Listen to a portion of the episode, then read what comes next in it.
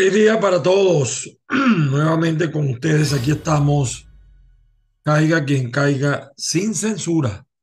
Por supuesto, a través de tu canal de YouTube, Factores de Poder. Mi nombre, Ángel Monagas. Me encuentras en Twitter, en TikTok, en Instagram como arroba Ángel Monagas. Estamos también, por cierto, Saludamos a toda la gente de avilaradioonline.com y Azúcar FM para el público hispano de Europa desde Lisboa, Portugal.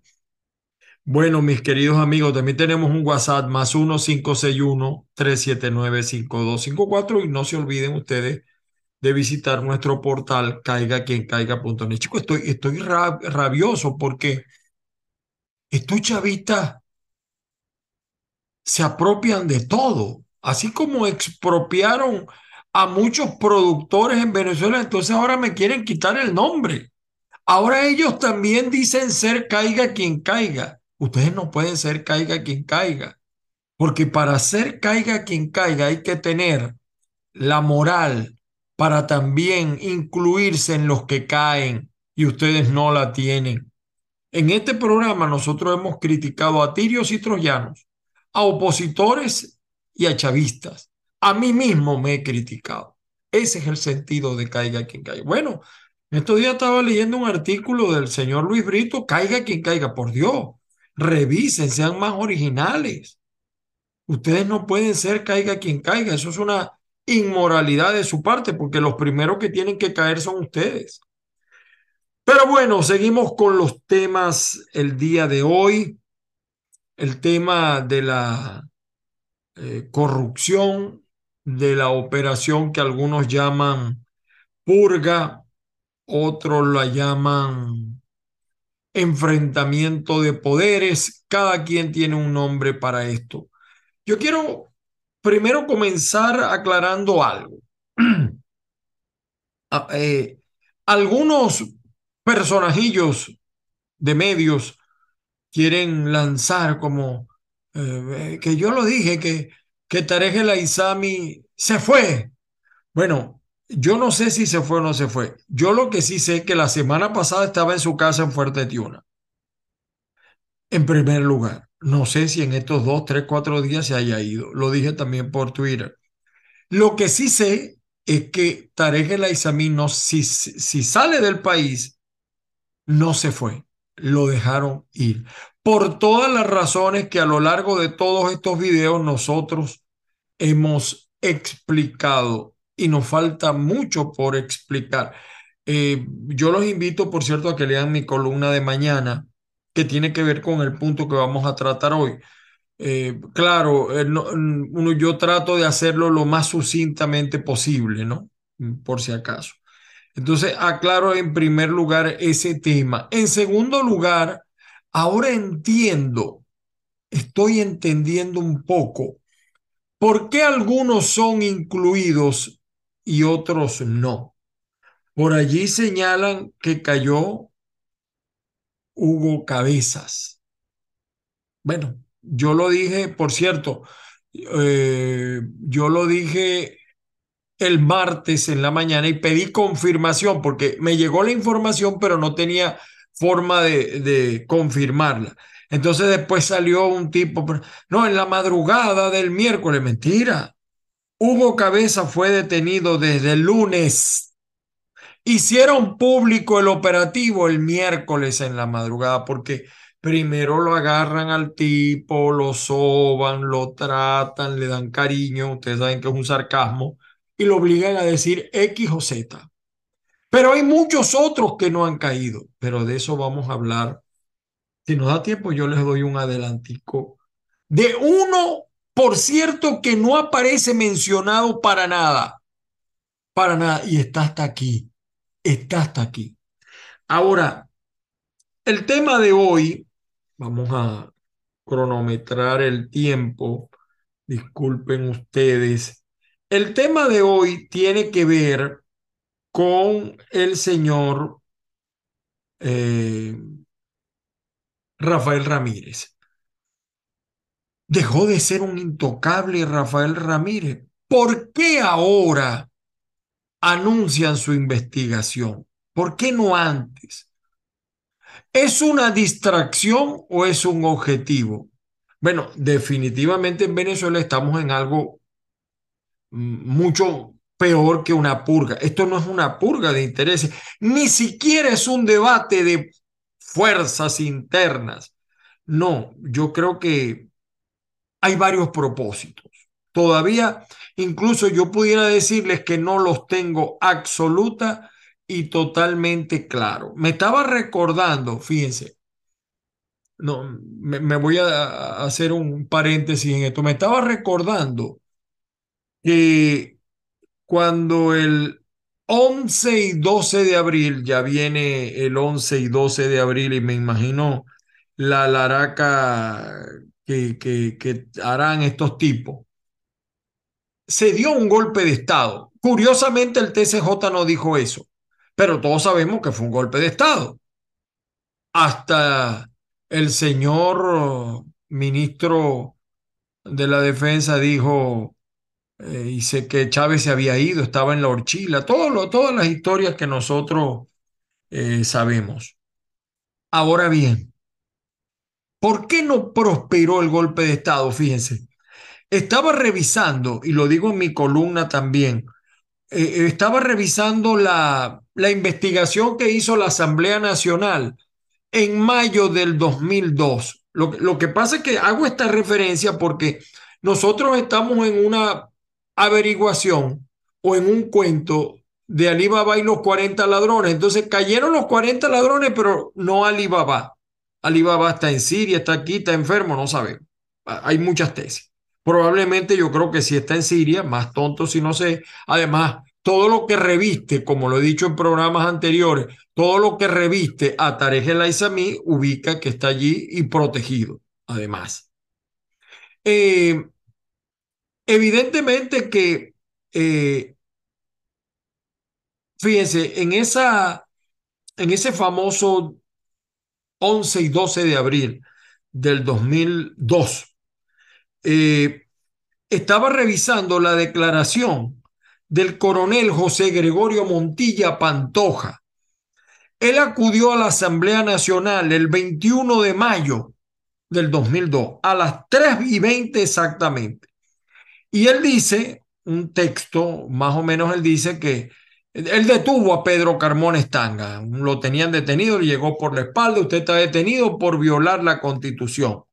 Entonces a él lo llamó el general Rosendo, todavía no aguántate, que hay una cosa que tal, es decir, ellos estaban esperando que Diosdado se juramentara y ya tenían todo listo, García Carneiro también, para que Diosdado se juramentara como presidente. Y ellos lo iban a aceptar. Los militares que estaban dando el golpe lo iban a aceptar. Hago esta referencia que ya yo había hecho antes porque eso fue un segundo golpe de Estado. O sea que el 11 de abril del 2002 no fue uno, fueron dos golpes de Estado que se dieron. Por eso Chávez, a pesar de que perdonó a Diosdado, ni en la antesala de la muerte le dio la oportunidad para que fuera su sucesor. Esa es la razón y no otra. Porque Diosdado estaba de acuerdo en asumir el poder. Otras razones que después explicaremos, a pesar de que Diosdado niegue esto y salga llorando igual que Nicolás. Además de que por ahí hay otro personaje que dice que, que Chávez murió aquí, incluso un personaje que tiene que ver con la comunicación, con la oposición. Y yo siempre me preguntaba por qué ese personaje de la comunicación, a pesar de todo lo que dice, permanece en el país, no le cierran ni siquiera el programa, a diferencia mía que me lo cerraron 34 veces hasta que decidí arrancar.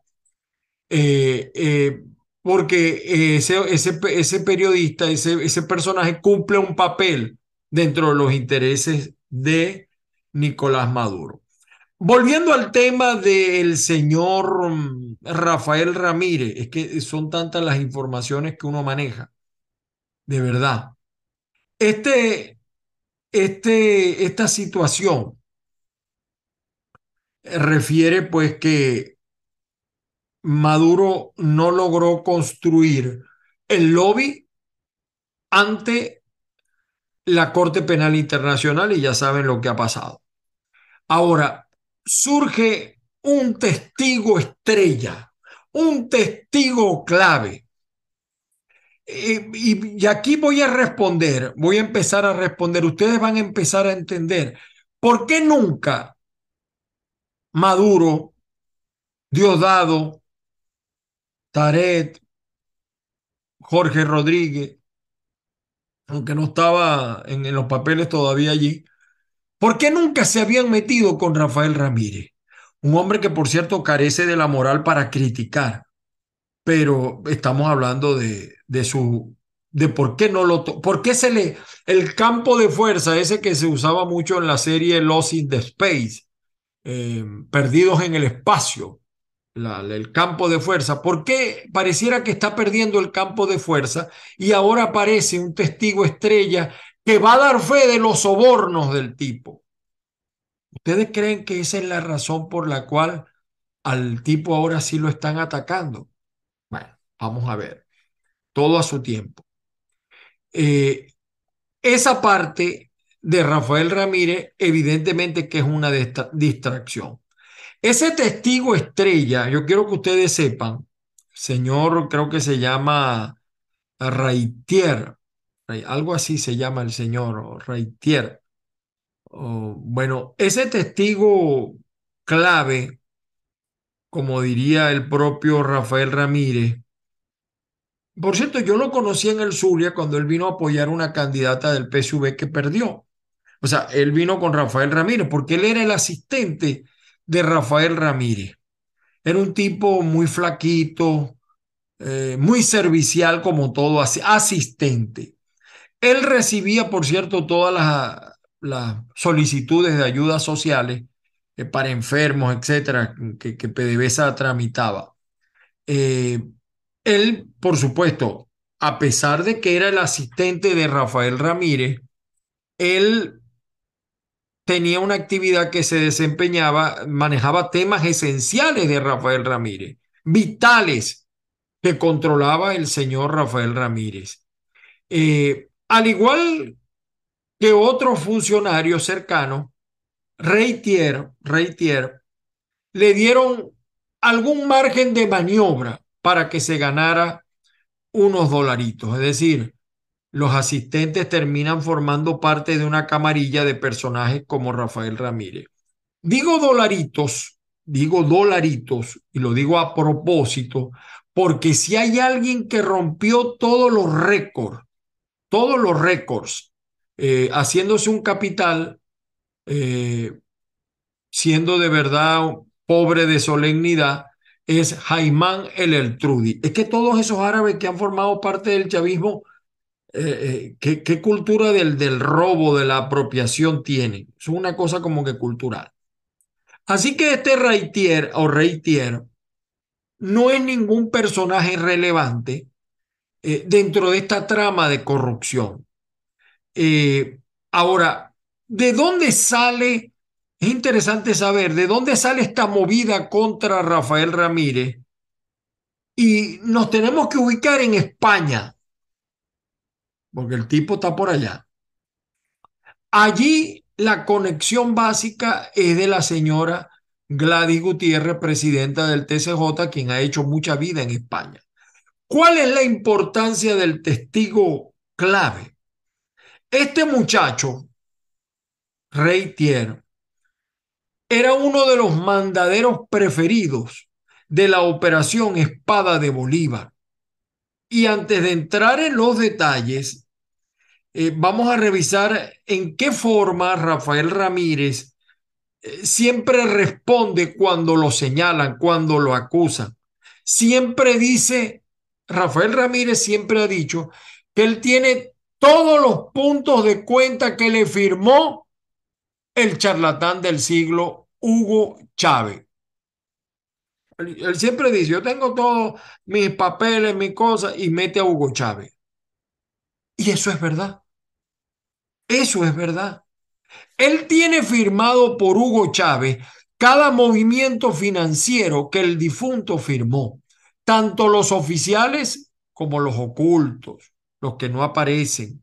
Porque Rafael Ramírez, de buena escuela andina, acuérdense que es familia de Carlos Silín Ramírez, el terrorista, siempre se aseguró, aún en las actividades no regulares, que Chávez le firmara su correspondiente autorización. Los puntos de cuenta a veces le hacen allí una rayita, un, una doble o una señal, una doble firma, una mitad de firma, etcétera. Y, y, él lo dice, eh, él lo dice con tan, tan firmemente que todo el dinero desviado de la causa o nombre que fuese, Rafael Ramírez lo tiene soportado con la firma del rabo de cochino de Hugo Chávez. Ya van a ver por qué digo esto. Una copia de esos puntos de cuenta, por cierto, los tiene eh, el general Carvajal. Carvajal. Quien lo utilizó, por cierto, para demostrar una operación ficticia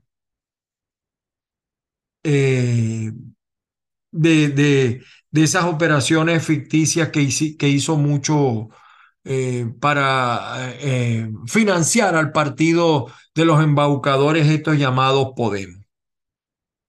Los 800 mil dólares que le encontraron en el maletín a Antonini Wilson está también en ese punto de cuenta con la rabo de cochino. Por eso le han, eso le han echado, fíjense que a todos estos puntos le han echado silencio. Y entonces encontramos la famosa operación Espada de Bolívar. Escuchen esto. De todas maneras, pueden leer mi columna que lo voy a escribir en mi columna de manera muy resumida. La operación Espada de Bolívar, ¿qué buscaba? ¿Qué quería? ¿Cuál era el fin? ¿Cuál era el propósito? Ante la enfermedad de Fidel, pero miren las vueltas que da el destino, las autoridades de Cuba se montaron en impulsar internacionalmente la figura de Chávez, utilizando todas sus conexiones, los cubanos. Este proyecto se llamó Espada de Bolívar. Ellos convencieron a Chávez, óigase bien, de utilizar los fondos de PDVSA para financiar la parafernalia que montaron. ¿Ustedes se acuerdan en los reclamos que vivían haciendo los trabajadores de que Rafael Ramírez se llevó los cobres, el dinero, los dólares del fondo de pensiones? Porque que todo eso fue autorizado por Chávez, Maduro. Eso no vas a tener tú el valor de decirlo, Dios dado, tú menos. Todo eso se utilizó para financiar la famosa operación creada por los cubanos, Espada de Bolívar. Si ustedes ven que yo a veces miro a un lado porque estoy mirando el reloj, para tratar de sujetarme un tiempo. Estos fondos de PDVSA, ahí incluyen las pensiones de los trabajadores, todas esas cosas que no le pagaron a los trabajadores pensionados y jubilados de PDVSA. El propio Carvajal ha señalado que esta operación, ¿cuál era el fin de la operación Espada de Bolívar ideada y motorizada por los cubanos? Apoyar a Lula, a Kirchner, ¿Se acuerdan de Lugo en Paraguay? Morales, Evo Morales, a todos. Y, y, fíjense que les ha dado resultados porque hoy en día están dominando América Latina, llegando a partidos y dirigentes políticos en Centroamérica, el Caribe, Europa y África. Yo recuerdo una vez que yo estaba acá muchos años atrás en Las Vegas o cerca de Las Vegas, iba a otro sitio y una persona me vio y me preguntó en inglés, ¿de dónde eres tú? Y yo le dije, yo soy venezolano. Y inmediatamente el tipo dijo, ah, Chávez. O sea, imagínense ustedes el alcance que tuvo Chávez, programas de opinión aquí en los Estados Unidos. Todo eso fue financiado con dólares de PDVSA. Y todo esto se hizo desde la Cancillería de Cuba, porque la Cancillería de Venezuela funcionó durante todos esos años, ahí estaba Maduro, como un simple apéndice de la de Cuba. Y ya sabemos pues que ahí estuvo Maduro y, y todo lo que rodeó a Maduro. Todo ha tenido una razón, un porqué. Es un plan bien concebido y ejecutado por el fiscal de esta revolución, la revolución cubana. Hasta el presente, Rafael Ramírez ha estado blindado y alejado directamente del radar de los ataques de los chavistas, porque esto lo firmó Chávez, ajá, yo me robé, pero aquí está la firma de Chávez. Entonces ellos, para no dañar la imagen de Chávez, eso no lo han dicho. Lo que no contaban era que Chávez iba a morir primero que Fidel. Ya los dos están en las pailas del infierno. Eh, y evidentemente, no por gusto, ellos no han atacado a Rafael Ramírez. Ahora, ¿por qué ahora abrir ese libro rojo? Es una buena pregunta. Estamos en medio de una guerra intestinal y ustedes saben lo que se debate en los intestinos, lo que se bate en los intestinos. La gran debilidad de Rafael Ramírez es que él carece de moral para cuestionar a los otros rojos tan ladrones como él. De lo demás, son muchas verdades las que revela financiamientos de grupos armados, de guerrilla. El asunto es que no se echa el cuento completo y cuando se excluye, por supuesto, se induce eh, aquello de que es cierto que es falso. Eh, es que el manejo de Latinoamérica en todos estos años eh, de gobierno chavista presenta más historias y más secretos que los del Vaticano, mis queridos amigos. ¿Saben por qué les digo esto? Porque me da tiempo, déjenme ver, chequear el tiempo, me da tiempo decírselos. Eh, dentro de los investigados no aparece uno que era manito derecha de Tarek El Aizami. Castro Soteldo. Tiene una red de productores que significa mucho dinero. ¿Por qué no han investigado tampoco a Castro Soteldo? Es una pregunta. Y, yo les adelanto algo, ¿no? Eh, de esto lo vamos a seguir, lo estamos porque tenemos que revisar muchas cosas y las fuentes son varias y algunas tengo que revisar algunas cosas, pero lo vamos a hacer con calma y con exhaustiva paciencia. Hay muchas cosas que ustedes no saben. Lo cierto es que hasta ahora Rafael Ramírez había pasado desapercibido precisamente por eso, porque él significa revelar que el gran hacedor de toda esa corrupción a través de la espada de Bolívar fue también Hugo Chávez. Y ellos no van a tocar a Hugo Chávez, no quieren tocar a, Hugo Chávez. Es como el mismo caso que yo hablaba en días pasados de Fernando Albán. A los tipos no los acusaron de homicidio, sino de homicidio culposo. Y la tesis del suicidio sigue prevaleciendo, no es verdad. Ayer, estuve, en estos días estuvo acá el, director de tal cual. No, la tesis del suicidio fue descartada. Ellos hablan de homicidio culposo y que y dejaron escapar al tipo y el tipo se suicidó. Muchas cosas vamos a revelar en estos videos, mis queridos amigos. Por hoy es suficiente. No los quiero cansar, no los quiero aburrir. Pero se le cayó el campo de fuerza a Rafael Ramírez. Este testigo clave, testigo estrella, revelará esto que les estoy diciendo, los puntos de cuenta que Rafael Ramírez tenía firmado por Chávez para meter la mano. Ahora, lo que sí estoy claro que Chávez quería mucho a Rafael Ramírez, no hacía Diosdado y Maduro por necesidad. Más nada. Como siempre, nosotros no ocultamos nada nos eh, atrevemos a decir lo que otros no se atreven a decir. Y aquí estamos. De más está decirle pues que se agradecen los apoyos. Mm, esto no es fácil porque yo hago otras cosas porque lamentablemente pues aquí este mundo no es, no es fácil, los apoyos publicitarios no están a la vuelta de la esquina y, y no es fácil. Pero aquí estamos haciendo el esfuerzo por ustedes porque sé que hay una gente que está interesada en saber la verdad de Venezuela. Y pronto vamos a hablar también de las sanciones. Yo les adelanto con el, yo no estoy de acuerdo con las sanciones. A mí no me pueden acusar de entregado al chavismo ni nada. Pero ¿por qué yo no estoy de acuerdo con las sanciones? Porque las sanciones es para los pendejos, para el pueblo. ¿Cómo es posible que para venir a Estados Unidos tengan que llegar a Panamá, a México, a República Dominicana y los cubanos vienen directamente. ¿Cómo es posible? Lo denuncio en mi columna, que por ejemplo los que trabajan remoto desde Venezuela no pueden cobrar directamente por, por efecto de las sanciones. Pero todo eso lo vamos a decir en estos videos, porque somos caiga quien caiga sin censura. Recuerda seguirme en Twitter, en TikTok, en Instagram como arroba Ángel Monagas. En Facebook tenemos una fanpage Caiga quien caiga sin censura. Mi WhatsApp más 1-561-379-5254. Hay mucha gente que me ha enviado información, la estoy corroborando. Tengan paciencia, para mí tampoco es fácil hacer esto. Señores, las bendiciones del Padre Celestial para todos y cada uno y que la fuerza los acompañe. Feliz Semana Santa. Eh, bueno, que la terminen de, de pasar bien y ojalá que sea de recogimiento hacia el hombre más grande que ha conocido el mundo, que es nuestro Señor, nuestro Padre Celestial Jesucristo. Feliz día para todos. Me despido hasta otra nueva oportunidad.